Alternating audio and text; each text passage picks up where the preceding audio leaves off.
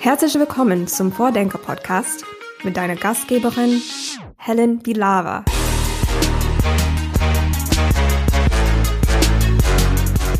Heute spreche ich mit Nicole Eber von Wikimedia Deutschland. Sie hat einen der größten weltweiten offenen Partizipationsprozesse geleitet. Es ging um eine Vision für Wikimedia im Jahr 2030. Und unser Gespräch war vor allen Dingen deswegen so spannend, weil Nicole so offen über ihre guten, aber vor allen Dingen auch über die schlechten Erfahrungen mit diesem Prozess spricht und ganz konkrete Tipps hat, was man als Organisatorin in so einem großen offenen Prozess leisten muss. Falls ihr euch jetzt aber fragt, Wikimedia, was genau machen die nochmal? Was steht eigentlich dahinter? Keine Sorge, zu Anfang des Gesprächs geht es erstmal um Wikipedia, Wikimedia, freies Wissen und um Nicoles Blick auf offene Innovation. Ich wünsche euch ganz viel Spaß beim Hören. Und noch ein Hinweis, ab diesem Jahr geht der Vordenker-Podcast natürlich weiter, aber ab jetzt nur noch einmal im Monat. Aber ansonsten bleibt alles wie gehabt. Spannende Gespräche rund um offene Innovation, Gäste aus verschiedenen Themenfeldern. Und wenn ihr Vorschläge habt, wen ihr hier gerne mal hören würdet, dann weiterhin immer gerne her damit. Ich freue mich schon auf die nächsten Folgen. Hallo und herzlich willkommen zur ersten Vordenkerfolge im neuen Jahr an Nicole Eber. Hallo, schön, dass ich da sein kann. Ich freue mich auch sehr und wir starten wie immer so ein bisschen ins kalte Wasser ähm, mit einer Frage, die nicht von mir kommt, sondern von dem letzten Podcast-Gast. Und das ist in dem Fall Jörn von Lucke gewesen, mit dem ich im Dezember gesprochen habe, der Institutleiter vom Open Government Institute an der Zeppelin-Universität in Friedrichshafen und da Professor für Verwaltungs- und Wirtschaftsinformatik. Und er wollte gerne, dass ich den nächsten Gast frage. Wie stellen wir sicher, dass die Impulse aus der Zivilgesellschaft von der Verwaltung nicht nur wahrgenommen werden, sondern auch betrachtet werden, abgewogen werden und konstruktiv umgesetzt werden. Wie stellt die Verwaltung sicher, dass gute Sachen auch dauerhaft aufrechterhalten werden und dass die Ideengeber auch angemessen von ihren Ideen profitieren, mit ihren Ideen sozusagen auch durchaus dauerhaft ihr Lebensalltag bestreiten? Ja, mir fällt dazu ein, also er hat ja, glaube ich, gesagt, nicht nur irgendwie zuhört und einlädt zum Gespräch.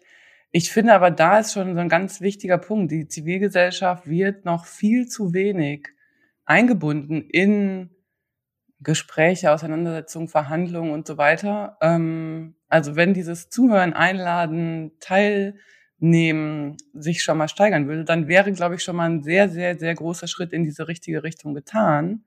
Und dann eben vielleicht auch nicht nur irgendwie zuhören und sich mal ähm, so ein paar Papiere durchlesen, sondern eben auch dranbleiben, im Dialog bleiben, auch mal nachfragen, also ne, wo, was steckt eigentlich hinter bestimmten Forderungen, was ähm, was soll mit diesen Forderungen irgendwie erreicht werden? Und ja vielleicht für die Seite auf der Seite der Zivilgesellschaft auch noch mal wäre aus meiner Sicht wichtig, dass man noch enger zusammenarbeitet. Also die Zivilgesellschaft unter sich sozusagen, dass man mehr Partnerschaften äh, eingeht und einfach gemeinsam eine lautere Stimme haben kann, als wenn jede jede jede Organisation oder jede Gruppe sozusagen einzeln auf die ähm, auf die staatlichen Stellen zugeht.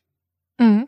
Und kannst du da auch so deine Erfahrungen aus deiner Arbeit bei Wikimedia beschreiben? Ähm, ihr habt ja wahrscheinlich auch Ideen und Ansätze, mit denen ihr auf die Verwaltung ähm, zugeht. Ähm, was du da so für Erfahrungen in der Zusammenarbeit gemacht hast? Ja, ich arbeite jetzt selber gar nicht so direkt mit äh, den Verwaltungen zusammen, aber mhm. Vor was letzte Woche, letzte Woche, also oder im Dezember hat ja der Digitalgipfel stattgefunden und da gab's ja auch große na, wie soll ich sagen, große Unzufriedenheit damit, wie die Zivilgesellschaft da vertreten war. Ich glaube, die war erst gar nicht so richtig eingeladen, dann wurde sie doch eingeladen und konnte dann im Publikum sitzen, aber äh, und konnte sich dann eben die äh, Ideen aus den aus dem wirtschaftlichen Sektor sozusagen anhören und wurde dann so ein bisschen als Feigenblatt benutzt. Ja, wieso? Wir haben euch doch eingeladen. Aber das äh, ist im Moment eben noch kein zufriedenstellendes Maß der Einbeziehung. Ja, dann ordnen wir es vielleicht noch mal ein bisschen mehr ein, was, was du so machst, wofür äh, Wikimedia steht. Ich glaube, das ist den meisten vielleicht auch gar nicht so ähm, klar. Also es gibt ja Wikipedia, freie Datenbank, wird ehrenamtlich von Menschen aus der ganzen Welt gefüllt. Hat wahrscheinlich jeder und jede schon mal benutzt. Und dahinter steht eben Wikimedia. Ähm, was genau ist eure Rolle? Genau. Ähm, du hast es ja gerade schon so schön gesagt. Also zuerst war Wikipedia, ne, die freie Online-Enzyklopädie, die aus unserer Sicht die Wissensgenerierung und Wissensvermittlung revolutioniert und de demokratisiert hat. Und ganz wichtig, hast du auch gerade schon gesagt, aber ich müsste, möchte es nochmal äh, betonen, die wird ja geschrieben und verwaltet von ehrenamtlichen AutorInnen auf der ganzen Welt. Und dann kam Wikimedia und Wikimedia ist die Organisation oder die Bewegung, eigentlich benutze ich auch eher den, lieber den Begriff Movement zur Unterstützung von Wikipedia und den Schwesterprojekten von Wikipedia, nämlich beispielsweise Wikimedia Commons, das ist dieses freie Medienarchiv, oder Wikidata, die freie Datenbank mit strukturierten Daten. Und Wikimedia sind eben die Organisationen oder Vereine, die auch überwiegend von Mitgliedern getragen werden. Davon, äh, also die von diesen Vereinen, von Chaptern, also Ländervertretungen, gibt es ungefähr 40 auf der ganzen Welt. Dann gibt es noch ungefähr 150 Benutzergruppen und eben die Wikimedia Foundation in den USA, die Betreiberin der Wikipedia und der Schwesterprojekte ist. Und Wikimedia Deutschland, wir sind eben auch ein eingetragener Verein. Wir wurden 2004 in Berlin gegründet. 2004, doch 2004 in Berlin gegründet.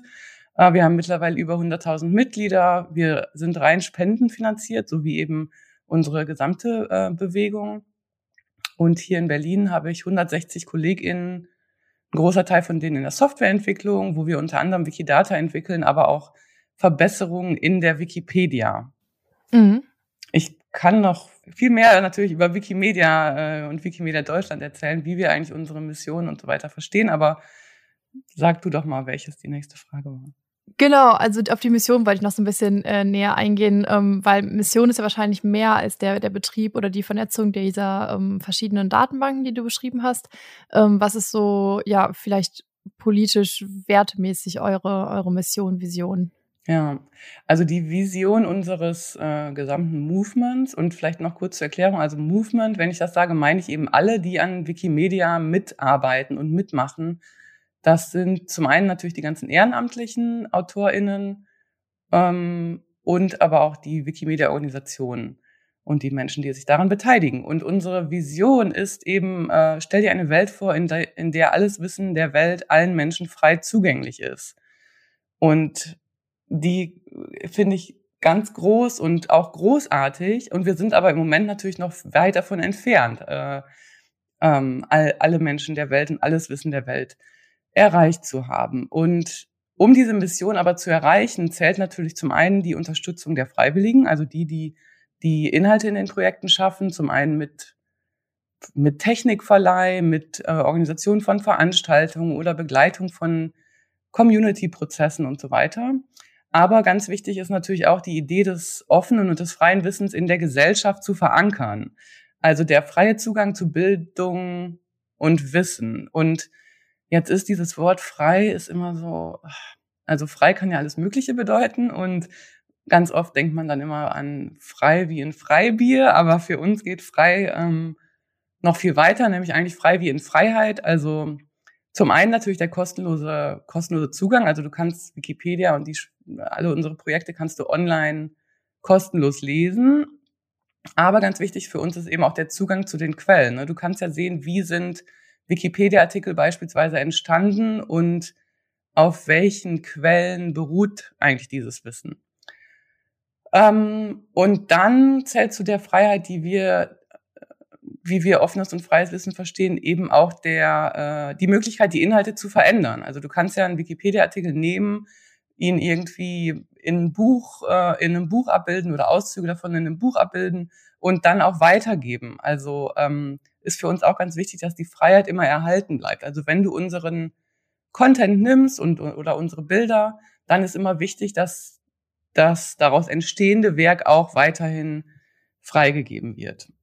Ja, ich glaube, das ist ja so ein bisschen der Grund, warum einem in der Schule immer gesagt wurde, ja, nehmt auf gar keinen Fall Wikipedia für eure Referate.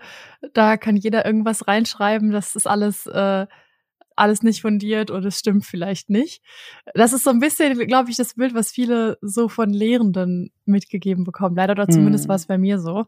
Also Medienkompetenz ist eben, Medien und digitale Kompetenz sind halt eben total relevant, um überhaupt Inhalte im Internet einschätzen zu können. Wir ähm, sind natürlich auch überzeugt, dass die Community-Prozesse und ähm, also wie die Community sozusagen die die Qualität der Inhalte sicherstellt oder kontrolliert, die sind sehr, sehr, sehr ausgefeilt.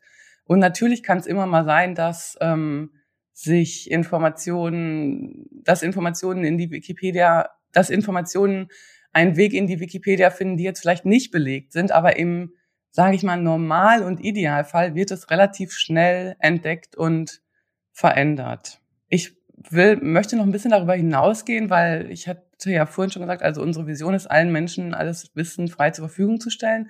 Da steckt jetzt ja noch nicht Wikipedia drin. Wikipedia ist im Moment, ist momentan einfach das erfolgreichste Projekt, um diese Mission zu erreichen. Aber wir setzen uns natürlich noch viel weiter darüber hinaus für freies Wissen ein. Also wir heißen auch Wikimedia Deutschland Gesellschaft zur, Frei, äh, zur Förderung freien Wissens und nicht Gesellschaft zur Förderung Wikipedias. Nämlich wir setzen uns auch für politische Rahmenbedingungen ein. Wir arbeiten mit kulturellen und Bildungsinstitutionen zusammen, damit die ihre Archive und Schätze auch der Gesellschaft zugänglich machen. Und einer unserer Slogans ist ähm, öffentliches Geld, öffentliches Gut. Also wir sind der Meinung, dass öffentlich oder staatlich sozusagen aus Steuergeldern finanzierte Inhalte auch der Öffentlichkeit äh, frei zugänglich sein sollten. Das heißt, wir reden zum Beispiel auch mit öffentlichen Rundfunkanstalten, dass sie ihre Inhalte nicht nur so für kurze Zeit in deren Medi Mediatheken abrufbar machen, sondern auch langfristig, so dass wir die zum Beispiel auch in Wikipedia oder Wikimedia Commons verlinken können. Mhm. Und was würdest du sagen, ist das so die größte Baustelle? Weil du eben meintest, äh, da, ja, dass es da noch viel zu tun gibt oder wir da vielleicht noch nicht komplett sind ja. bei dieser Vision? Die größte Baustelle ist aus meiner Sicht die, ähm, die Herstellung von Wissensgerechtigkeit. Der Begriff klingt im Deutschen irgendwie komisch. Also im Englischen sagen wir Knowledge Equity, also die zum einen Gerechtigkeit im Zugang zu Wissen, ne, dass alle eben den, die gleiche Möglichkeit haben, Wissen ähm, zu konsumieren sozusagen und zum anderen aber auch Wissenslücken zu schließen, kann man vielleicht sehr einfach formuliert sagen. Ne? Und zwar marginalisiertes Wissen in, die, in unsere Projekte, in unser Movement zu bringen. Also Wikimedia, Wikipedia ist eigentlich entstanden aus, der Begriff ist jetzt auch so ein bisschen äh, umstritten, aber der Einfachheit halber sage ich jetzt mal, also aus dem, im globalen Norden, also größtenteils in Europa und Nordamerika. Aber wenn wir wirklich allen Menschen alles Wissen zur Verfügung stellen wollen, dann müssen wir uns eben auch Formen von Wissen und Communities öffnen, die bisher vielleicht außen vor geblieben sind aus, äh, aus unterschiedlichen Gründen. Und das, da sehe ich, glaube ich, also da sehe ich nicht nur, glaube ich, sondern da sehe ich eine unserer größten Herausforderungen. Ja, und dann vielleicht noch eine Frage zu der ähm, Vision. Was ist deine persönliche Motivation oder dein, ja, was reizt dich persönlich daran? Ah, sehr gute Frage. Ähm, also ich bin schon seit äh, zwölfeinhalb Jahren bei Wikimedia Deutschland und äh, mich reizt also diese Vision, ne, allen Menschen alles Wissen der Welt frei zur Verfügung stellen. Ich finde einfach, das ist so groß und auch eigentlich radikal, ne? Also revolutionär und radikal. Wir sagen ja zwar unser, also oder unser Content in den Projekten ist neutral, aber das, was wir machen, ist tatsächlich ein politischer, radikaler Akt. Ähm, Wissen zu befreien, Wissen allen Menschen äh, zur Verfügung zu stellen, Gerechtigkeit, das ist einfach so groß und so ähm, bedeutend auch, dass, dass Wikimedia und Wikipedia eben äh, the last project standing sozusagen auch ist äh, in einer total in einem total durchkommerzialisierten Internet. Ähm, und da sind wir irgendwie sozusagen die letzte Bastion. Ähm, und das das motiviert mich tatsächlich jeden Tag wieder aufs Neue dazu beizutragen und die ganzen Leute, die mitmachen. Also unser Movement, wir sind ja zwar, also wir sind ein Online-Movement sozusagen, aber man lernt natürlich sehr, sehr viele Menschen auch hinter den Projekten und hinter den globalen Organisationen und so weiter kennen. Und diese Begeisterung, die alle eben teilen für diese Sache, ist einfach auch was, was mich immer wieder sehr motiviert äh, in der Zusammenarbeit. Mhm. Ich fand es spannend, dass du das gesagt hast, ihr seid so die letzte Bastion mit diesen beiden Projekten, weil ich glaube, intuitiv würden viele Leute, die jetzt äh, so gehört haben, was du beschrieben hast mit freiem Wissen und freier Zugang dazu, würden sagen, ach, das Internet ermöglicht uns doch genau das. Wir können irgendwie googeln und, und finden alles, was wir brauchen. Ähm, ja, warum äh, würdest du sagen, ist das durch kommerzialisierte Internet äh, nicht eben der Weg hin zu dieser Vision? Der Service von Google ist eigentlich nicht, dir Wissen zur Verfügung zu stellen, sondern dich als Werbekunde zu, äh, Werbekundin zu gewinnen, sozusagen. Muss man jetzt mal vielleicht etwas verkürzt ausdrücken, aber und bei uns ist halt, wir legen sehr viel Wert auf Privatsphäre. Du kannst bei uns auch anonym äh, editieren. Und wie gesagt, diese Freiheit, die wir unseren Inhalten, die unseren Inhalten ähm, innewohnt, also äh, die mit unseren Inhalten zusammenkommt, die ist halt ganz ist eben eine wirkliche Freiheit, so wie ich sie vorhin beschrieben habe. Also frei wie in Freiheit und nicht frei wie in Freibier. Und bei Google bezahlst du halt für das Freibier dann auch noch mit deinem guten Namen sozusagen und deiner ähm, Kaufkraft und deiner Privatsphäre. Also ich möchte jetzt auch Google gar nicht so herausheben. Ne? Das gilt für äh, eben ja den überwiegenden Teil dieses kommerzialisierten Internets. Ja. Und dann vielleicht lass uns so ein bisschen den Bogen schlagen zum Thema Innovation und Open Innovation. Ähm, wie siehst du eure Rolle auch so gesamtgesellschaftlich in Bezug auf Innovation oder welche Rolle spielt freies Wissen aus deiner Sicht dafür? Also zum einen denke ich mal, wenn man sich jetzt Wikipedia anguckt, rein die Oberfläche, denkt man jetzt vielleicht nicht als erstes an Innovation. Aber so wie ich ja auch vorhin schon gesagt habe, äh, die Generierung und den Zugang zu Wissen hat Wikipedia einfach revolutioniert. Und das war irgendwie die größte, eine der größten Innovationen, doch eine der großen Innovationen der Menschheit in den letzten 20 äh, Jahren. Ne? Aber wir müssen natürlich auch gucken, die Welt um uns herum wandelt uns natürlich, äh, wandelt sich natürlich auch sehr stark. Und wie können wir da eigentlich mithalten? Und was, what's next? Also was ist so das nächste große Ding? Wie können wir also zum einen auch relevant bleiben in der Welt, aber wie können wir für die Welt relevant bleiben und der äh, Welt und der Gesellschaft sozusagen auch weitere Möglichkeiten geben, sich ja Wissen zu entfalten sozusagen. Da kommt dann wieder dieses Thema Wissensgerechtigkeit auf, wo es eben darum geht, ja, wie können mehr noch mehr Menschen noch mehr Zugang zu gutem faktenbasierten freiem Wissen äh, erhalten. Also ja, wie können wir diese Vision tatsächlich erreichen und was müssen wir auch intern ändern für den, sagen wir, um den Kampf für freies Wissen und ein offenes Internet, um da stärker zu werden. Ne? Weil, wie gesagt, wir sind die einzige gemeinnützige Seite unter den Top Ten und ja, what's, what's next? Also nur mit Wikipedia werden wir, glaube ich, nicht, äh, ja, unsere Vision eben nicht erreichen. Und so das Konzept von Open Innovation, spielt das äh, für dich oder für euch ähm, dabei eine Rolle? Ist das organisatorisch auch irgendwie verankert? Zum einen gibt's in unserer, in der Movement-Strategie, über die ich ja wahrscheinlich gleich noch reden werde, äh, eine Empfehlung, die irgendwie, die eben sagt, wir möchten innovativ bleiben. Also wir möchten, wir brauchen Innovationen für unser Movement. Ähm, wie schaffen wir Neues? Wie binden wir auch neue Menschen in die Weiterentwicklung unserer Projekte ein? Und da ist auch nochmal wichtig, dass wir Innovation nicht nur verstehen als technische Innovation, sondern auch als soziale. Also das heißt beispielsweise, wie schaffen wir oder welches können neue Richtlinien oder Prozesse sein, die dabei helfen, auch Wissenslücken zu schließen. Und ein ähm, Programm, was Wikimedia Deutschland betreibt, äh, ist Unlock, also ist ein Accelerator-Programm, den haben wir gestartet im Jahr 2020. Damals war noch geplant, den äh, in Person zu machen und dann wurde der irgendwie ruckzuck umgebaut zu einem reinen Online-Format. Äh, in diesem Accelerator unterstützen wir Open Source Software-Projekte, aber auch nicht technische Projekte, wie ich gerade schon gesagt habe, unter freien Lizenzen. Also ganz wichtig ist immer, dass die Projekte oder die Organisationen und Menschen, mit denen wir zusammenarbeiten, dann auch eben ihre Ergebnisse unter freien Lizenzen äh, zur Verfügung stellen. Und wir wollen eben Lösungen damit fördern, die das Wissen der Welt vielfältiger, zugänglicher und inklusiver machen für alle. Also was wir tatsächlich machen in diesem Accelerator, wir, es gibt eine Ausschreibung und wir begleiten dann Teams, ihre Ideen in, ja, in einen funktionierenden Prototypen zu verwandeln. Und bieten dazu Coachings an und die Teams arbeiten auch mit den anderen Teams dann zusammen und werden vernetzt mit, mit Gleichgesinnten, aber auch mit ExpertInnen. Und wenn es ähm, gewünscht ist sozusagen, manche Teams wünschen das eben nicht, aber andere schon, bieten wir auch finanzielle Unterstützung an.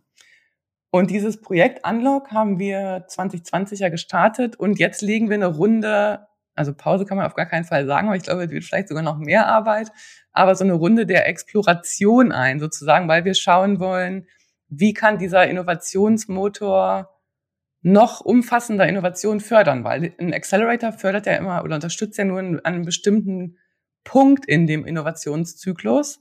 Und danach entlassen wir sozusagen die Teams und Projekte in die, in die Freiheit kann man jetzt schlecht sagen, aber in, ähm, in überlassen wir die, sie größtenteils sich selbst. Also wir versuchen zwar noch bestimmte, an bestimmten Punkten dran zu bleiben, aber die sind dann eigentlich auf sich gestellt. Und wie kann man eigentlich umfassender Innovationen auch fürs Movement insgesamt fördern? Weil wir werden jetzt 2023 Unlock oder nicht Unlock, den Innovationsmotor dann auch ausbauen als Innovation fürs Movement, also nochmal breiter gefasst, ähm, damit wir eben auch zu einer nachhaltigen Entwicklung des gesamten Movements beitragen und nicht so sehr den Fokus hier auf den deutschsprachigen oder europäischen Raum haben. Okay, also das äh, scheint sich zu lohnen, da dran zu bleiben, was ihr, was ihr da herausfindet. Das ist auf jeden Fall wahrscheinlich Fragen, die wir als Open Innovation City uns auch stellen, würde ich sagen. Ähm, also Accelerator-Programme gibt es ja viele. Ähm, was würdest du sagen, ist so ein bisschen der Unterschied, wenn man solche Projekte rund um freies Wissen fördert, also im Vergleich zu ja, anderen ähnlichen Programmen? Also ich glaube, erstmal zu erklären, ja, was überhaupt freies Wissen ist. Also ne, das an den Teams zu verdeutlichen, wann macht eine äh, oder ergibt eine Bewerbung bei uns überhaupt Sinn. Ne? Also wenn du nicht bereit bist, die Ergebnisse deines Projektes frei anderen zur Verfügung zu stellen, dann bist du bei uns an der falschen Adresse sozusagen. Was aber nicht heißt, dass du nicht mit deinem Projekt auch Geld verdienen kannst. Also ne, es geht halt darum, dass die Inhalte frei sind und auch die Software frei zur Verfügung gestellt wird. Aber es gibt natürlich noch weitere Geschäftsmodelle, die du dann damit auch verfolgen kannst. Ähm, aber dann glaube ich, naja, dieser, was halt viele reizt, ist eben auch die Connection dann eben zum, zum internationalen Movement, zu Wikimedia-Organisationen, zu freiwilligen Communities, die dann vielleicht eben auch dir helfen, in deinem Projekt, ähm, keine Ahnung, Inhalte zu schaffen, erfolgreich zu werden. Einfach die, die Vernetzung ist da, glaube ich, ein großer, äh, ein großer Anreiz auch bei uns mitzumachen. Naja, und dann eben, wie, was ich, was ich gerade schon gesagt hatte, was so ein bisschen dann teilweise schwierig ist, ist die, ähm, wie geht's danach weiter? Ne? Mit, wenn der Accel das Accelerator-Programm durchlaufen ist, wie geht's danach weiter? Da haben wir oft drüber nachgedacht und haben gedacht, können wir das irgendwie intern lösen, hatten dann aber oft auch nicht die notwendigen Kapazitäten und wollen auch deswegen jetzt einfach nochmal schauen, okay, wie können wir dieses Programm eigentlich ein bisschen umfassender aufbauen. Jetzt habe ich eigentlich habe ich die Frage eigentlich beantwortet. Kannst du ja vielleicht noch mal kurz sagen, ob, oder ob ich schon wieder zu sehr abgedriftet bin in unsere eigene Arbeit. nee, nee, nein, ich glaube, das, das hängt ja auch direkt zusammen. Ne? Also es sind auf jeden Fall äh, ja Punkte, die, die wir hier auch schon ein paar Mal besprochen haben im Podcast, auch rund um soziale Innovation oder nachhaltige Innovation. Das sind, glaube ich, äh, ja Fragen, mit denen sich viele solcher Programme einfach beschäftigen. Cool. genau. Ähm, ja, aber dann, du hast es schon angeteasert, äh, das Global Movement und den äh, Strategieprozess und die Inhalte, die ihr da erarbeitet habt. Ähm, Lass uns da gerne tiefer drauf eingehen, ähm, weil da glaube ich alle, die sich für offene Innovation interessieren, viel von lernen können, methodisch und inhaltlich. Ähm, beschreib vielleicht so zum Einstieg einmal die große Motivation und das Ziel, an was für einer Strategie ähm, habt ihr da gearbeitet? Also der Prozess heißt im Großen und Ganzen Wikimedia 2030. Und die erste Idee dazu kam, glaube ich, kam 2016, als Wikipedia 15 Jahre alt geworden ist und wir uns gefragt haben, okay, what's next? Also wie geht es eigentlich weiter? Wofür, wofür wollen wir eigentlich im Jahr 2030 bekannt sein? Was wollen wir gemeinsam aufgebaut und erreicht haben? Aber das war natürlich jetzt nicht der einzige Grund, warum wir damit, warum wir damit angefangen haben, sondern wir haben eben da schon gesagt, okay, wir haben einige Herausforderungen, die wir einfach als Wikimedia, als Movement gerne angehen möchten.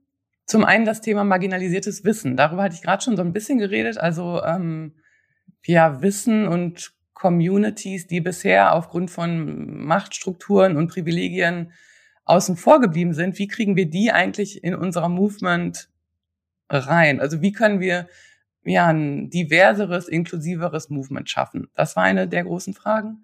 Und ein, eine Herausforderung dabei ist natürlich die, der, also Tonfall und Atmosphäre in, Ja, erstmal muss man sagen, im gesamten Internet, ne? Also wir sind ja jetzt nicht die einzigen, die, wo es da auch mal ein bisschen rauer äh, zugeht und wo man auch mit, ähm, ja, wo vielleicht Leute außen vor bleiben, weil sie sich nicht willkommen fühlen und mit dem Tonfall und der Atmosphäre nicht so richtig umgehen können. Und dann war ein, ein wichtiger Punkt, ein wichtiger Anreiz auch noch zu sagen, okay, die Verteilung von Macht und Geld in unserem Movement ist eigentlich sehr ungleich und sehr ungerecht. Also vieles eben wieder zentriert in, also zum einen in den USA bei der Wikimedia Foundation, aber auch dann in Europa bei den größeren Organisationen. Und ähm, wenn wir wirklich die gesamte ähm, oder Communities oder marginalisiertes Wissen einbinden möchten, dann braucht man auch mehr Macht und Geld sozusagen in äh, den anderen Teilen der Welt. Und dann kommt noch dazu also Wachstumsschmerzen, sage ich immer, wir sind so organisch, unsere Strukturen sind organisch gewachsen, aber vielleicht nicht mitgewachsen mit den, zum einen den Ansprüchen der Welt um uns herum und auch nicht mit der, mit der Schnelligkeit, die auch unser, unser Movement und Projekt und unsere Projekte wachsen. Also wie geht man eigentlich dann damit um, dass sich auf einmal nicht mehr nur noch 100 äh, Leute sozusagen beteiligen, sondern Tausende ähm, von Menschen das war so ein bisschen, das war die, ja, die Motiva Motivation dahinter. Ist natürlich super schwierig, wenn man als Ziel hat, äh, sozusagen offener zu werden, marginalisierte Gruppen einzubinden und einen offenen Prozess möchte, dann genau diese Gruppen in den Prozess mit einzubinden. Also es ist ja generell immer so ein bisschen das so ein ja, Problem von Beteiligungsprozessen, ne? dass, dass nicht jeder die gleichen Ressourcen hat oder es vielleicht gar nicht immer immer mitbekommt. So wie wie seid ihr da gestartet? Wie seid ihr auf oder wie kann man die identifizieren, hm. die man bisher nicht kennt? Das ist ja total gute Frage und leider habe ich jetzt auch nicht die äh, Top-Antwort, weil wir haben es auch nicht hundertprozentig super gelöst, kann ich schon mal sagen. Aber wir haben es zumindest versucht. Also wir haben ganz wichtig war für uns eben, dass wir den gesamten Prozess so machen, wie Wikimedia und Wikipedia halt funktionieren. Also wir sagen immer the Wiki Way, also entlang unserer Werte und so weiter. Ne? Also einmal zu sagen, wir machen den ganzen Prozess hochpartizipativ, wir wollen die kollektive Intelligenz nutzen dieser Menschen, die alle bei uns mitarbeiten. Und wir wollen, dass der Prozess so radikal offen ist und transparent und Mitgestaltung und Mitsprache möglich sind. Und dann eben aber auch agil und flexibel, also entsprechend der ähm, Ansprüche der Menschen, die da mitmachen. Und das führt natürlich dazu, dass das auch nochmal noch komplexer ist, als Strategieprozesse sowieso schon sind. Und wir haben aber immer gesagt, wir wollen uns aber auch auf die sozialen Aspekte fokussieren und eben die Menschen. Also unser Movement ist aufs, aufs Menschen gebaut sozusagen. Und deswegen wollen wir uns auch auf die sozialen Aspekte äh, fokussieren.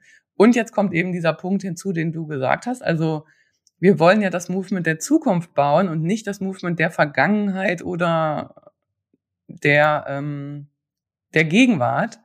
Und wie machen wir das dann eigentlich? Ne? Also wie binden wir die Leute ein? Und wir haben naja, unterschiedliche, mh, mm, unterschiedliche Wege gesucht, um mehr Diversität da herzustellen. Ne? Beispielsweise haben wir am Anfang so eine Art Diversitätsmapping gemacht in dem Prozess und haben geschaut, okay, wir haben so Arbeitsgruppen gegründet, die sich bestimmten Themen dann eben angenommen haben in dem Prozess. Und wir haben geschaut, wo sind da jetzt eigentlich noch Lücken sozusagen. Ne? Also erstmal Lücken demografischer Natur. Ähm, also angefangen irgendwie bei Gender, dann aber auch, wo kommen die Leute her, die da mitmachen, dann auch sind es äh, nicht, also wir, unser Movement besteht ja auch aus ähm, Mitarbeitenden und Ehrenamtlichen. Also wie kriegen wir da eine gute Mischung hin? Weil auch da hast du ja auch schon gesagt, die Hauptamtlichen haben halt mehr Zeit. Ne? Ich kann 40 Prozent meiner Zeit mit so Strategieprozessen äh, in der Woche verwenden. Aber Ehrenamtliche, ähm, selbst in Deutschland, haben jetzt vielleicht nicht so viel Zeit. Und wenn du dann, also wir sind ja ein, haben ja eine sehr, sehr ähm, ausgeprägte Freiwilligenkultur. Wenn du aber in andere Teile der Welt gehst, also beispielsweise jetzt afrikanische User Groups dazu ähm, motivieren möchtest, mitzuarbeiten, da ist gar nicht so viel, gar nicht so eine große Zeitressource zur Verfügung, sich zu beteiligen. Und dann haben wir überlegt, okay, wie können wir denn den Prozess zeitsparender machen und irgendwie den Aufwand geringer halten. Und das auch nicht so einfach, weil du natürlich, du musst ganz viel lesen, du musst ganz viel an Meetings teilnehmen und so weiter. Und dann, apropos Meetings teilnehmen, da haben wir uns dann so ein paar Sachen überlegt. wie kann man, ähm, wie kann man inklusiver sein überhaupt bei der gesamten Zusammenarbeit und beispielsweise erstmal Übersetzungen anbieten. Ne? Also klar, wir sind irgendwie ganz viel läuft, läuft auf Englisch in unserem in unserem Movement, aber nicht alle eben sprechen Englisch und deswegen wie kann man da auch Übersetzungen anbieten? Wie kann man auf kann man Aufwandsentschädigungen für Ehrenamt anbieten? Da wird ewig lang drüber diskutiert bei uns und das ist in Deutschland vielleicht auch noch mal anders als in anderen Regionen der Welt. Da kann man dann mit Aufwandsentschädigung haben wir tatsächlich dann teilweise Leute, mehr Leute erreicht, die mitmachen oder eben Geld anbieten für Kinderbetreuung oder Internetzugang, ähm, um eben Menschen zu, zu, erreichen, die bisher noch nicht mitgemacht haben. Mhm. Was heißt, ihr habt, seid erstmal gestartet und habt die Arbeitsgruppen gegründet mit den Leuten, die sozusagen schon dabei waren oder sich so gemeldet haben und habt dann Lücken identifiziert und nochmal aktiv andere angesprochen oder wie habt ihr dann sozusagen auf die Ergebnisse von diesem Diversitätsmapping reagiert? Was hat das dann impliziert? Ja, ich muss auch schon dazu sagen, dieses Diversitätsmapping war eine total super gute Idee. Die hat aber am Ende auch nicht so richtig gut funktioniert. Ja, das ist dann, also, da können wir am meisten daraus lernen. Das ist umso besser. genau, genau. Also, wir haben in unserem Movement unterschiedlichste Kanäle. Wir haben natürlich erstmal diese ganzen Wikis, auf die man auch die, also wir schreiben jetzt nicht in die Wikipedia-Artikel rein, aber es gibt immer noch so äh, dann Diskussionsseiten oder Projektseiten. Wir haben ein eigenes Meta-Wiki, wo alle Organisationen äh, sozusagen stattfindet.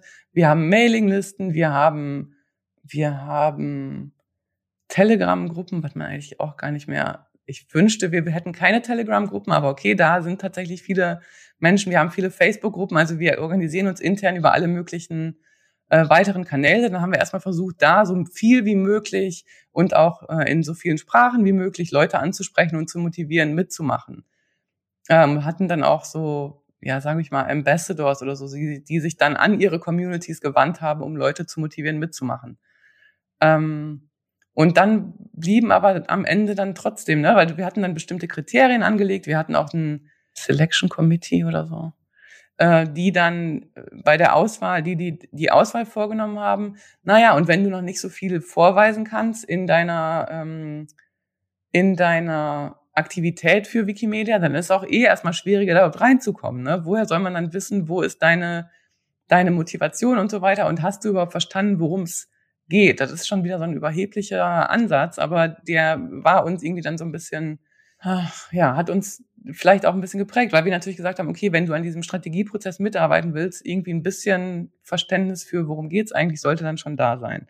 Naja, und dann haben wir halt gemerkt, die Arbeitsgruppen, die gegründet wurden, waren eben nicht so divers, wie, wie wir es uns gewünscht hätten und haben die dann selber darum gebeten, hier ist so eine Diversitätsmatrix, schaut doch mal, wo sind eure Lücken? Und dann war für die total schwierig. Also wir haben lange überlegt, sollen wir jetzt dieses Mapping machen, aber wir fanden dann das auch schon wieder zu ähm, sage ich mal, paternalistisch oder so den Arbeitsgruppen gegenüber und haben die dann gebeten, es selber zu machen. Und dann war aber auch nicht äh, so eine richtige Lösung. Also wir haben über, wir haben dann über dieses äh, Mapping, glaube ich, nochmal vielleicht fünf, sechs zusätzliche Leute gefunden, aber eben nicht, keine Ahnung, weitere 20, wie man wie vielleicht noch besser gewesen wäre. Wie viele waren es denn eigentlich insgesamt, also damit man das so in Relation setzen kann? Also es waren neun Arbeitsgruppen, die hatten alle ungefähr zwischen 10 und 15 Mitglieder Mhm. Also 100, zwischen 100 und 120, sagen wir mal 120 Leute haben in den Arbeitsgruppen mitgearbeitet. Mhm. Und inhaltlich, was für Themen haben die sich gesetzt oder wie, vielleicht im ersten Schritt, wie habt ihr die ausgesucht? Ja, also die Themen haben sich schon auf, ja, im Vorfeld schon auf, auf unterschiedlichsten Konferenzen und Konsultationen und so weiter ergeben. Und die haben wir dann tatsächlich final als, also ich, ich hatte ein Team, also ein virtuelles äh, internationales Team von zehn Leuten, das ich geleitet habe. Und da ist nochmal ganz wichtig zu sagen, also ich habe dieses Team geleitet, aber dieses Team hat nicht die Inhalte geschrieben, ne? sondern das war die, waren die Arbeitsgruppen, die waren sozusagen die Agents of Change in diesem Prozess. Ähm, und die hatten, und also wir haben dann diese Themen sozusagen vorgeschlagen und finalisiert. Das waren Themen wie Rollen und Verantwortlichkeiten, Resource Allocation und Revenue Streams, also wie kommt Geld in unser Movement rein und wie wird Geld dann auch wieder verteilt im, im Movement.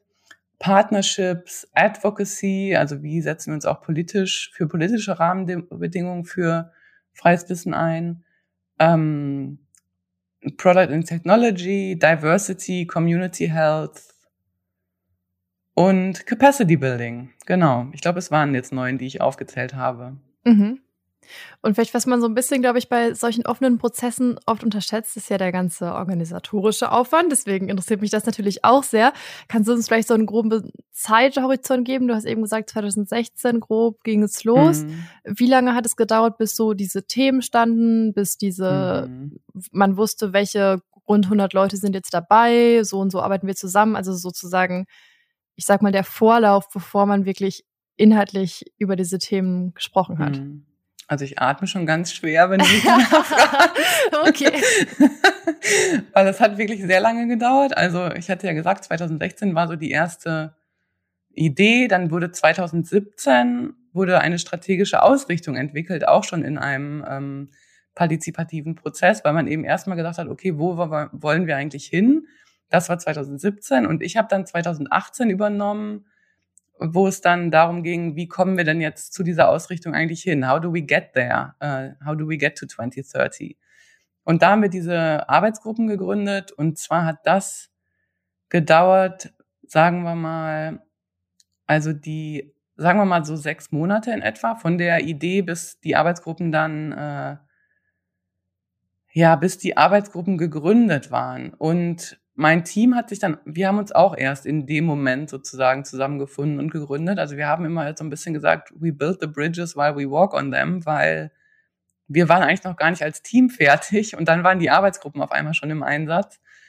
Äh, und die haben dann auch viel länger gebraucht, als wir ursprünglich naiverweise angenommen haben, die Arbeit wirklich aufzunehmen. Ne? Also wir haben am Anfang gedacht, okay, wir haben jetzt diese neuen Arbeitsgruppen, die wissen jetzt ja in etwa, was sie da zu tun haben, die arbeiten dann jetzt mal los. Und das war vollkommen eine Fehlannahme, was im Nachhinein auch eigentlich ganz klar ist, aber ähm, wir, ja, wie gesagt, waren da so ein bisschen naiv und die Arbeitsgruppen haben dann für ihren Group Forming, Storming und Norming Prozess auch nochmal so drei, vier Monate gebraucht ähm, bis wir auch erstmal rausgefunden hatten, wie welche Unterstützung brauchen die. Ne? Wie wollen die eigentlich zusammenarbeiten? Das waren ja alles Gruppen, die nur virtuell zusammengearbeitet haben. Ähm, und wir haben gedacht, na gut, die können sich jetzt, wir haben dann gesagt, ihr könnt euch selber aussuchen, welche Software ihr benutzt, an welchen Tagen ihr euch trefft, wie ihr eure Meetings gestaltet. Und das war aber eigentlich falsch, weil man hätte von Anfang an einfach Unterstützung zur Seite geben sollen. Wir haben dann relativ schnell ein äh, virtuelles Facilitation-Team auch zusammengestellt, die dann eben mit den Arbeitsgruppen zusammen gearbeitet haben und die Meetings entsprechend vorbereitet haben und die Projektpläne mit ähm, organisiert haben und eben auch ähm, ja dazu dabei geholfen haben, eben die die Arbeit zu organisieren sozusagen. Und das ist auch richtig. Also die Arbeitsgruppen, ich hatte ja vorhin schon gesagt, die sind Agents of Change, also die sind da, um ihre ihr Wissen und ihre äh, Kompetenzen da einzusetzen. Aber die Kompetenz muss jetzt nicht unbedingt darin liegen, zu wissen, wie organisiere ich jetzt irgendwie einen Zoom-Call, sondern wie baue ich die Zukunft unseres Movements. Und da haben wir auch dann viel gelernt als Team, wie äh, eine gute Unterstützung für solche Gruppen dann eben auch aussehen kann. Hm. Und wie groß war eigentlich dein Team? Also wie viele Menschen waren sozusagen rein damit beschäftigt, diese Unterstützung und Organisation zu leisten? Ja, wir waren zwischen also am Anfang waren wir wahrscheinlich so sechs Leute und am Ende dann tatsächlich bis zu zehn. Wow, ja. Genau. Und zum einen war unsere Aufgabe ja, die Arbeitsgruppen zu unterstützen. Also wir hatten zum Beispiel einen Information and Knowledge Manager, der ähm, dessen Aufgabe war, mh, die Inhalte aus den Arbeitsgruppen auch mit ja mit zu dokumentieren und auch sicherzustellen, dass die, die anderen Arbeitsgruppen voneinander, also die Arbeitsgruppen jeweils auch voneinander wussten. Also woran arbeitet gerade die andere, äh, die andere Gruppe, damit es eben auch nicht so zu Redundanzen kommt und dass damit die die Arbeit auch ein bisschen aufeinander abgestimmt ist. Und dann war eben auch ganz wichtig die Schnittstelle zum sozusagen Rest des Movements. Also wir hatten dann Community Engagement Specialist, glaube ich, oder so Wunderbare also, Jobtitel auf jeden ja, Fall. Ja, ich habe auch gerade der Titel war, glaube ich, etwas anders, aber da ging es eben äh, dann, dann darum, ähm, die Inhalte, die die Arbeitsgruppen erstellen, sozusagen den anderen, also den globalen Communities und Organisationen jeweils in bestimmten Stadien vorzulegen und äh, zu deren Input sozusagen zu moderieren. Ne? Also mhm. die Arbeitsgruppen sollten nicht im geschlossenen Raum arbeiten, sondern eben was haben wir immer gesagt, let them look into the machinery. Also, ne, man sollte eben eher in den Maschinenraum schauen lassen, um immer wieder zu sehen, okay, woran arbeiten die gerade, wie weit sind sie gerade, um eben diese not notwendige Transparenz herzustellen, damit auch Vertrauen in den Prozess und die Arbeitsgruppen ähm, äh, besteht. Also da waren dann zwei Leute damit auch beschäftigt, diese Community-Konsultationen zu unterstützen. Und dann hatten wir eben auch noch ähm, Prozessarchitekten, also ne, wie macht man überhaupt so einen globalen Strategieprozess und wie, wie baut man denn die Arbeit der, der Arbeitsgruppen entsprechend auf, sodass am Ende auch tatsächlich was Sinnvolles bei rauskommt und welche Tools und Methoden verwendet man da und so weiter. Also ja, das war, also war ein super tolles Team. Das hat mega viel Spaß gemacht. Wir haben, wir sind durch viele äh, äh auch Herausforderungen gegangen und so und war echt auch teilweise sehr schwierig und frustrierend, aber irgendwie diese Motivation für die Sache, wie ich auch schon mal am Anfang gesagt habe, also dieses, wir bauen hier gerade das Movement der Zukunft, die hat uns dann immer wieder auch zusammengebracht und motiviert. Mhm. Gab es eigentlich irgendeinen vergleichbaren Prozess, in dem ihr euch so orientieren konntet, irgendwelche anderen Leute, mit denen ihr euch dazu austauschen konntet? Weil ich überlege jetzt so, ich habe die letzten Wochen gesprochen mit Leuten, die das halt irgendwie in ihrer Stadt machen, in ihrem Unternehmen, in Museen, in Krankenhäusern, irgendwie so, das sind so Scopes, aus denen man solche Prozesse vielleicht kennt, aber so auf so einem globalen ähm, Level, ähm, ja, würde ich persönlich jetzt nichts mhm. kennen. Also nicht so wirklich. Also wir haben uns zwar punktuell Unterstützung geholt bei Strategieberatern, äh, aber die haben, sind dann oft auch daran gescheitert, so richtig zu verstehen, dass das wirklich ein offener, oder was heißt zu verstehen, oder dass der Prozess wirklich offen ist, ne? dass da keine geheime Agenda dahinter ist und so weiter. Und dann haben wir, also wir haben zwar, ne, wir haben dieses Arbeitsgruppen, Gruppen, dieses Arbeitsgruppenmodell und diese sozusagen Backbone-Unterstützung, die unser Team da gegeben hat, kommt so ein bisschen aus dem äh, Collective Impact Framework beispielsweise. Also wir, unser Prozessarchitekt insbesondere, der hat sehr viel gelesen und sich an äh, solchen Themen orientiert, aber so der richtige intensiver Austausch mit vielen Externen dazu hat eigentlich nicht, nicht stattgefunden. Der findet jetzt mehr statt, ne? dass man irgendwie erzählen kann, wie lief es, wie lief es und was haben wir daraus gelernt? Also, weil ich, also rede auch ganz gerne und offen darüber, was alles nicht geklappt hat und weil ich beim nächsten Mal besser machen würde. Ähm, und ich bin natürlich daran auch interessiert, von anderen zu hören, wie, wie, ähm, ja, machen Sie eigentlich solche ja, offenen und offenen Strategieprozesse. Ne? Ich arbeite auch mit einem mit einem Prof aus äh, von der Oxford Business School zusammen, Ero Wada zum Beispiel, der ähm, ja immer wieder ganz begeistert ist von diesem mhm. Fall, von diesem Case Wikimedia, weil er sagt, das ist einzigartig. Ne? Also so wie ihr das gemacht habt und so groß hat es bisher noch niemand gemacht. Ähm, dann würde mich jetzt natürlich auch interessieren, wofür ihr euch am Ende entschieden habt, also für was für einen Modus und was für Tools und welche Methoden, also so diese Arbeitsgruppen, ich kann mir jetzt noch nicht genau mhm. vorstellen, haben die sich einmal pro Woche getroffen, einmal im Monat, ja. komplett asynchron. Ähm. Also jede Gruppe hatte so unterschiedliche, einen unterschiedlichen Rhythmus. Also die meisten haben sich schon einmal in der Woche getroffen zu Meetings und haben dann natürlich auch asynchron an bestimmten Dokumenten gearbeitet. Und wir wollen nicht, dass die Arbeitsgruppe einen Vorsitzenden oder eine Vorsitzende hat, weil dann entweder wälzen alle die Arbeit auf die ab oder die wird dann irgendwie so zu bestimmten Entscheidungen gedrängt, aber die Entscheidungen sollen eigentlich ja gemeinschaftlich äh, getroffen werden. Deswegen haben wir die Coordinator genannt und wir hatten dann so eine Gruppe der Coordinator aus jeder Arbeitsgruppe, die dann so ein Steering, die hießen Steering Committee, genau, Steering Committee, ne, Steering Group, auch schon wieder so ein ähm, politisches Ding, weil wir gesagt haben, Committee klingt schon wieder zu offiziell. Wir wollen, dass das eine Gruppe ist, die sich auch wieder wie so ein bisschen wie so ein Team versteht. Und diese Steering-Gruppe hat sich dann eben auch darauf konzentriert zu sagen, sie hat sich irgendwie, ich glaube, zweimal in der Woche getroffen, um dann zu schauen, okay, wie läuft die Arbeit in, der, in den jeweiligen Gruppen? Was sind eure Challenges? Was können wir voneinander lernen, um die Arbeit irgendwie sinnvoller oder die Arbeit besser machen zu können? Und an welchen Inhalten, Inhalten arbeiten wir, wo wir uns jeweils ähm, gut miteinander abstimmen können. so, das war einmal dieses Arbeitsgruppenmodell, wie gesagt. Und also wir haben auch für die meisten Arbeitsgruppen mindestens ein In-Person-Meeting organisiert, was natürlich immer mit also vielen Kosten und Aufwand und dann und Visa-Beschaffung und so weiter zu tun hat. Aber diese In-Person-Meetings haben immer einen mega Boost in der Produktivität dann auch äh, dazu geführt. Ne? Also eigentlich, wahrscheinlich hätte man die sogar noch öfter zusammenbringen müssen, aber dafür fehlten, also waren da einfach auch nicht, war nicht genug Zeit, nicht genug Kapazität vorhanden, aber die, die ähm, Zusammenarbeit im, in Person, wenn man mal ein Wochenende zusammengearbeitet hat, hat einfach immer unendlich viel Fortschritt, äh, Fortschritt auch gebracht. So, ja. Äh, was würdest du sagen, war dein schönster Moment und was war dein schlimmster Moment in diesem Ach, Prozess? Warte, warte, warte.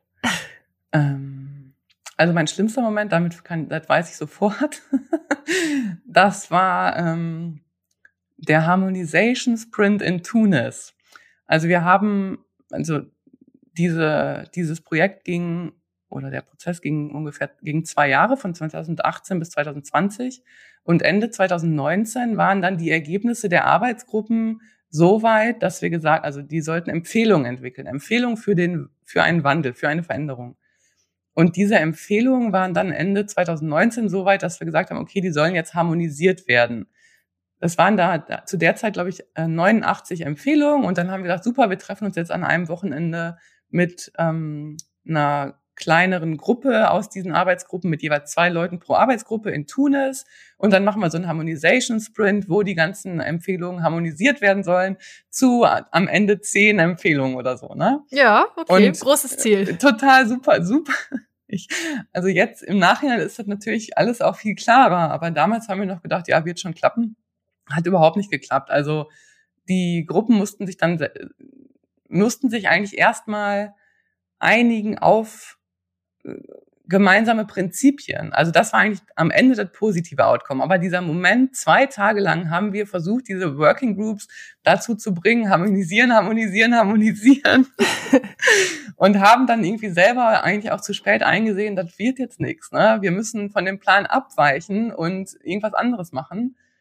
Und haben dann aber auch als Team, wir waren uns dann auch als Team nicht so richtig einig und ähm, haben auch als Team nicht so die notwendige, den notwendigen Leadership oder die Sicherheit ausgestrahlt, die wir eigentlich hätten ausstrahlen müssen in dem Moment, weil wir uns selber nicht so ganz einig waren. dann gab es irgendwie noch, dann gab es so einen Moment des, okay, so geht's jetzt nicht weiter, wir müssen irgendwas anderes machen. Dann gab es ganz lange Aus, äh, Aussprachen auch, tatsächlich mit allen dort vor Ort, samstags abends bis irgendwie spät und noch auf der Party und nachher noch irgendwie äh, an irgendeiner geschlossenen Bar, wo wir dann saßen und immer wieder gesagt haben, also wo wir dann eigentlich auch gesagt haben, okay, wir haben jetzt hier echt Mist gebaut, das war, war nicht gut. Aber was dann wieder so cool war, war, dass alle gesagt haben, wir bleiben aber dabei. Ne? Also einige wären echt am liebsten, ich glaube, alle wären am liebsten irgendwie am zweiten Tag abgereist, weil es oh einfach je. ganz schwierig war. Und dann am Ende haben wir uns aber wieder gefangen und haben dann am Ende tatsächlich erstmal Prinzipien entwickelt, die die Grundlage dann für diese Empfehlungen waren. Also am Ende endete es dann wieder gut, aber ähm, aber der dieses Wochenende war wirklich echt schmerz, schmerzhaft und und anstrengend und ah, also eine ganz also eine, wirklich eine schlechte Erfahrung. Na gut, aber ja. zumindest mit einem schönen Ende. Ja, mit einem schönen Ende. Und ich überlege auch gerade schon, ob das dann jetzt meine beste Erfahrung ist, aber ich glaube, die wiegt die äh, gute Erfahrung nicht auf. Also ich würde jetzt gar nicht so einzelne Sachen rausziehen, sondern einfach die Zusammenarbeit mit den Leuten war einfach, war einfach ähm, das, das Beste. Ne? Also diese, die Motivation, die, die, auch die inhaltliche Auseinandersetzung, die Diskussion, der, ähm, der Diskurs, die Debatte mit den einzelnen Menschen und ähm, auch ja, der Austausch, ne? Ich, wir sind in der Zeit, sind wir dann tatsächlich noch sehr viel gereist, äh, endete dann ja sehr abrupt 2020. Und jetzt stellt sich auch raus, man kann auch die meisten Sachen, für die man früher gereist ist, online machen, was irgendwie total super ist. Ähm, aber einfach, ja, die menschlichen Begegnungen, die Leute kennenlernen, deren Wünsche und Bedürfnisse kennenlernen, deren coole Ideen, deren andere Perspektiven, also der Perspektivwechsel äh, ist, glaube ich, das, was für mich ja, was die für mich immer die schönsten Momente in diesem, in diesen zwei äh, doch auch sehr anstrengenden und kräftezehrenden Jahren äh, war. Mhm. Dann würde ich jetzt ja spannend finden, ob sich das dann auch in den Ergebnissen wieder gespiegelt hat, weil manchmal passiert es ja auch, dass man so einen riesigen, tollen Prozess hat und dann schaut man auf die Ergebnisse und hat vielleicht nur legitimiert, was man vorher schon im Kopf hatte, was du eben schon gesagt hast, dass einige auch Angst haben vor so einer geheimen Agenda, was es ja gar nicht unbedingt sein muss. Äh, manchmal ist es vielleicht ja auch Zufall. Also wie, was hat dieser Prozess ergeben und wie anders oder wie überraschend, ja, war das vielleicht ähm, im Vergleich zu dem, mhm. was man erwartet hat oder ja im Kopf hatte? Ja. Also ich finde die Ergebnisse ziemlich gut dafür, dass das so ein überaus komplexer und äh, teilweise auch ja, chaotischer, also so ein messy, also durcheinanderer teilweise Prozess war. Aber wie du schon sagst, also so richtig so mega, mega überraschend sind die äh, jetzt nicht. Ne? Also die, die Ergebnisse sind eigentlich weniger radikal und bahnbrechend als man sich jetzt vielleicht, als ich mir vielleicht auch gewünscht hätte. Aber es liegt halt auch daran, Konsens ist nicht radikal, muss man einfach mhm. so sagen. Ne? Also je mehr Leute sich beteiligen, desto mehr schneidet man auch an den Rändern jeweils ab, kann man sagen. Ne?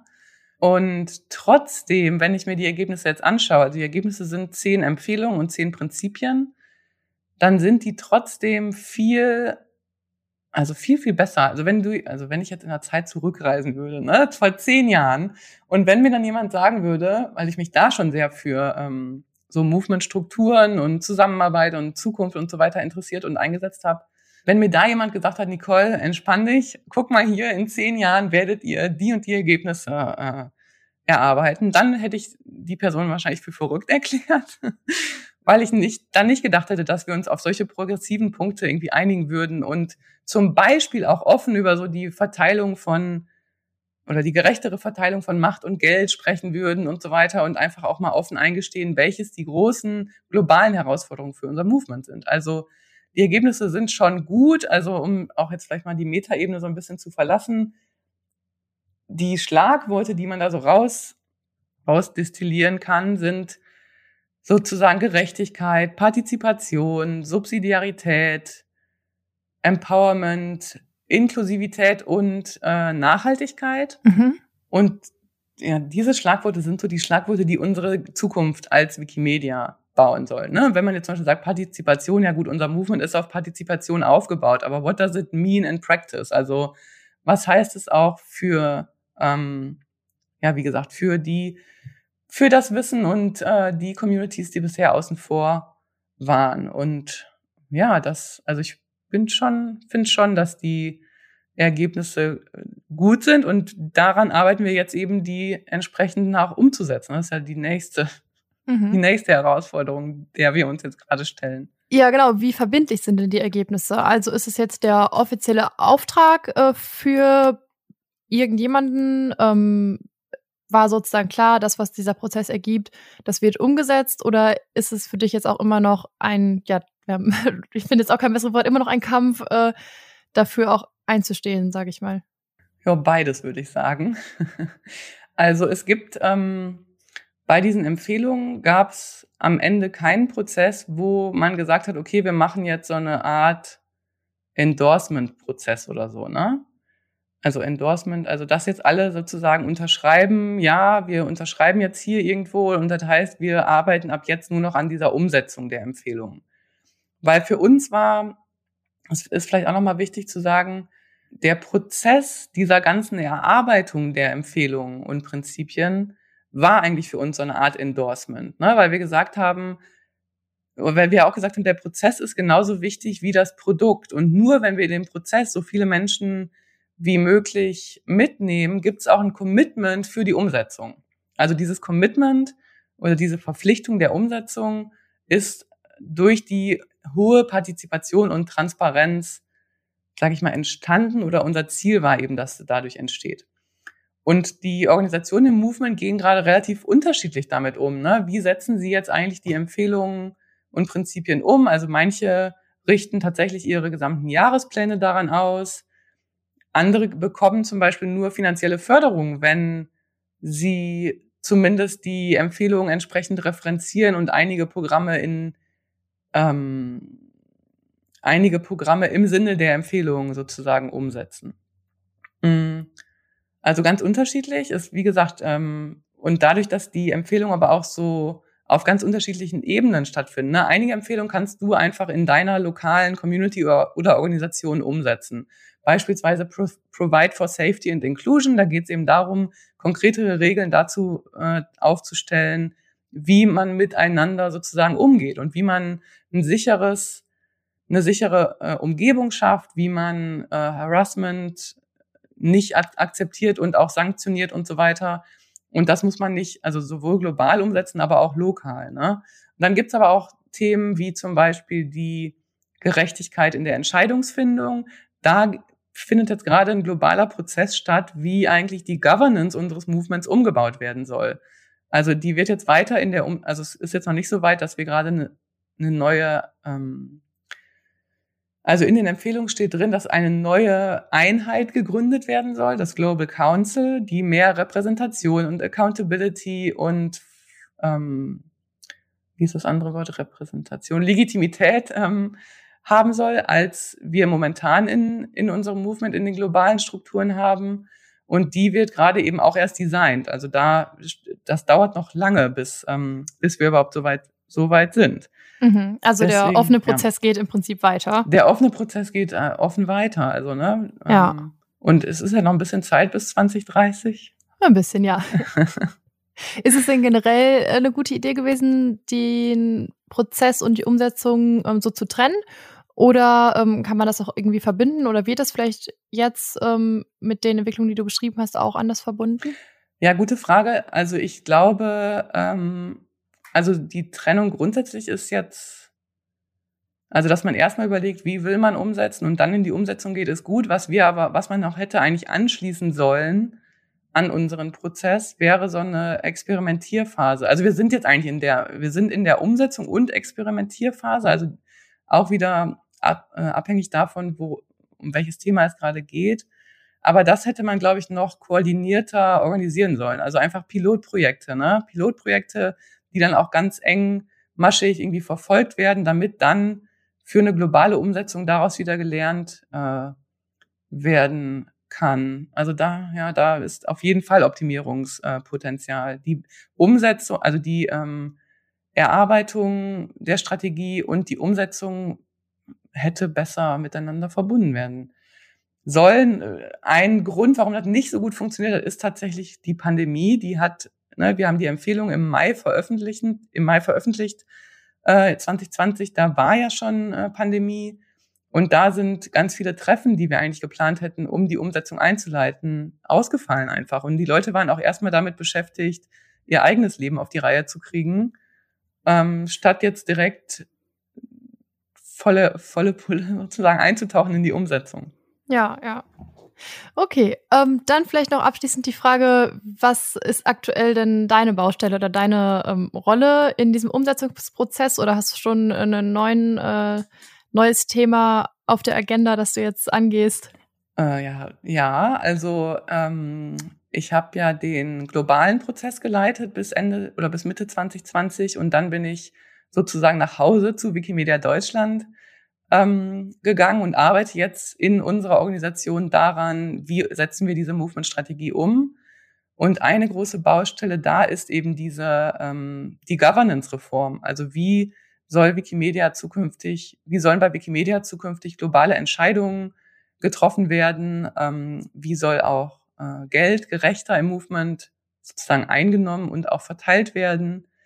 Ähm, und da be beteiligen wir uns eben inhaltlich auch an den globalen Auseinandersetzungen dazu mit bestimmten Research und mit eben, ja, dass wir an den Diskussionen dranbleiben. Wir haben dazu im September gerade eine große Konferenz in Berlin organisiert, zum ersten Mal wieder in Person beziehungsweise hybrid, die erste globale große Wikimedia-Konferenz, die hybrid ausgerichtet wurde, ähm, wo es um die Umsetzung der Movement-Strategie ging.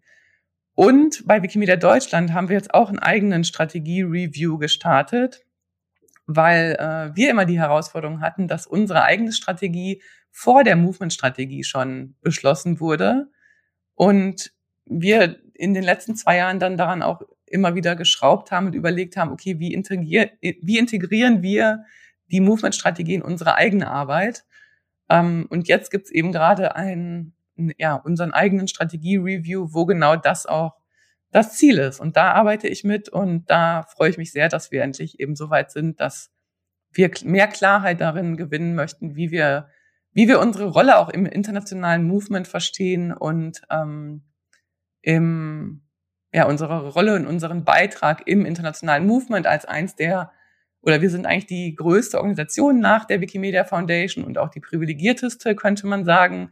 Und wie können wir auch zum Erfolg und zum Gelingen unseres Movements ja noch kraftvoller beitragen. Das ist gerade meine Baustelle. Alles klar, also noch viele spannende Fragen. Ähm, du darfst gerne noch eine Frage stellen, die ich mitnehme in den nächsten Podcast, ähm, die dann an den nächsten noch geheimen Gast geht. Oh.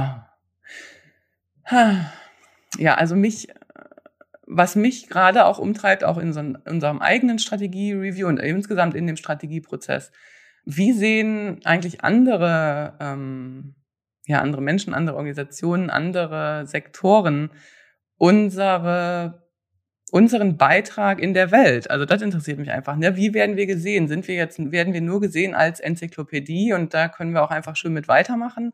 Aber was ist, was ist jenseits dessen? Also wie kann unser Beitrag für die Förderung freien Wissens in der Gesellschaft noch stärker werden? Alles klar.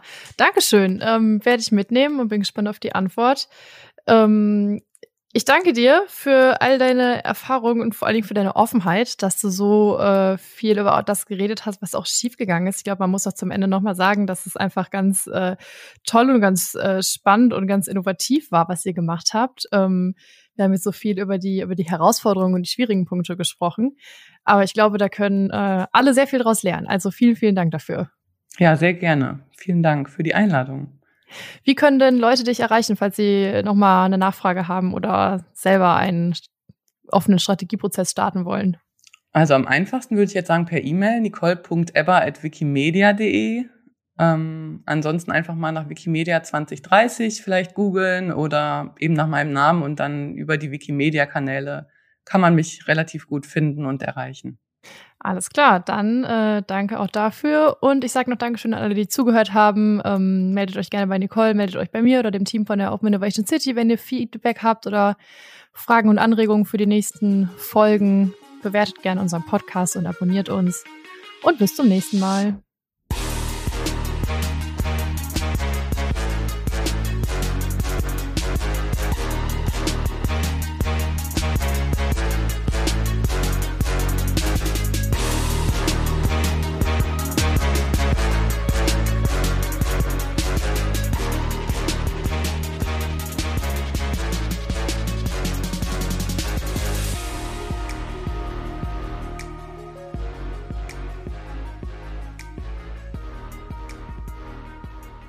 Dieser Podcast wird präsentiert vom Projekt Open Innovation City und den Projektpartnern der Fachhochschule des Mittelstands, der Founders Foundation, OWL Maschinenbau und dem Pioneers Club.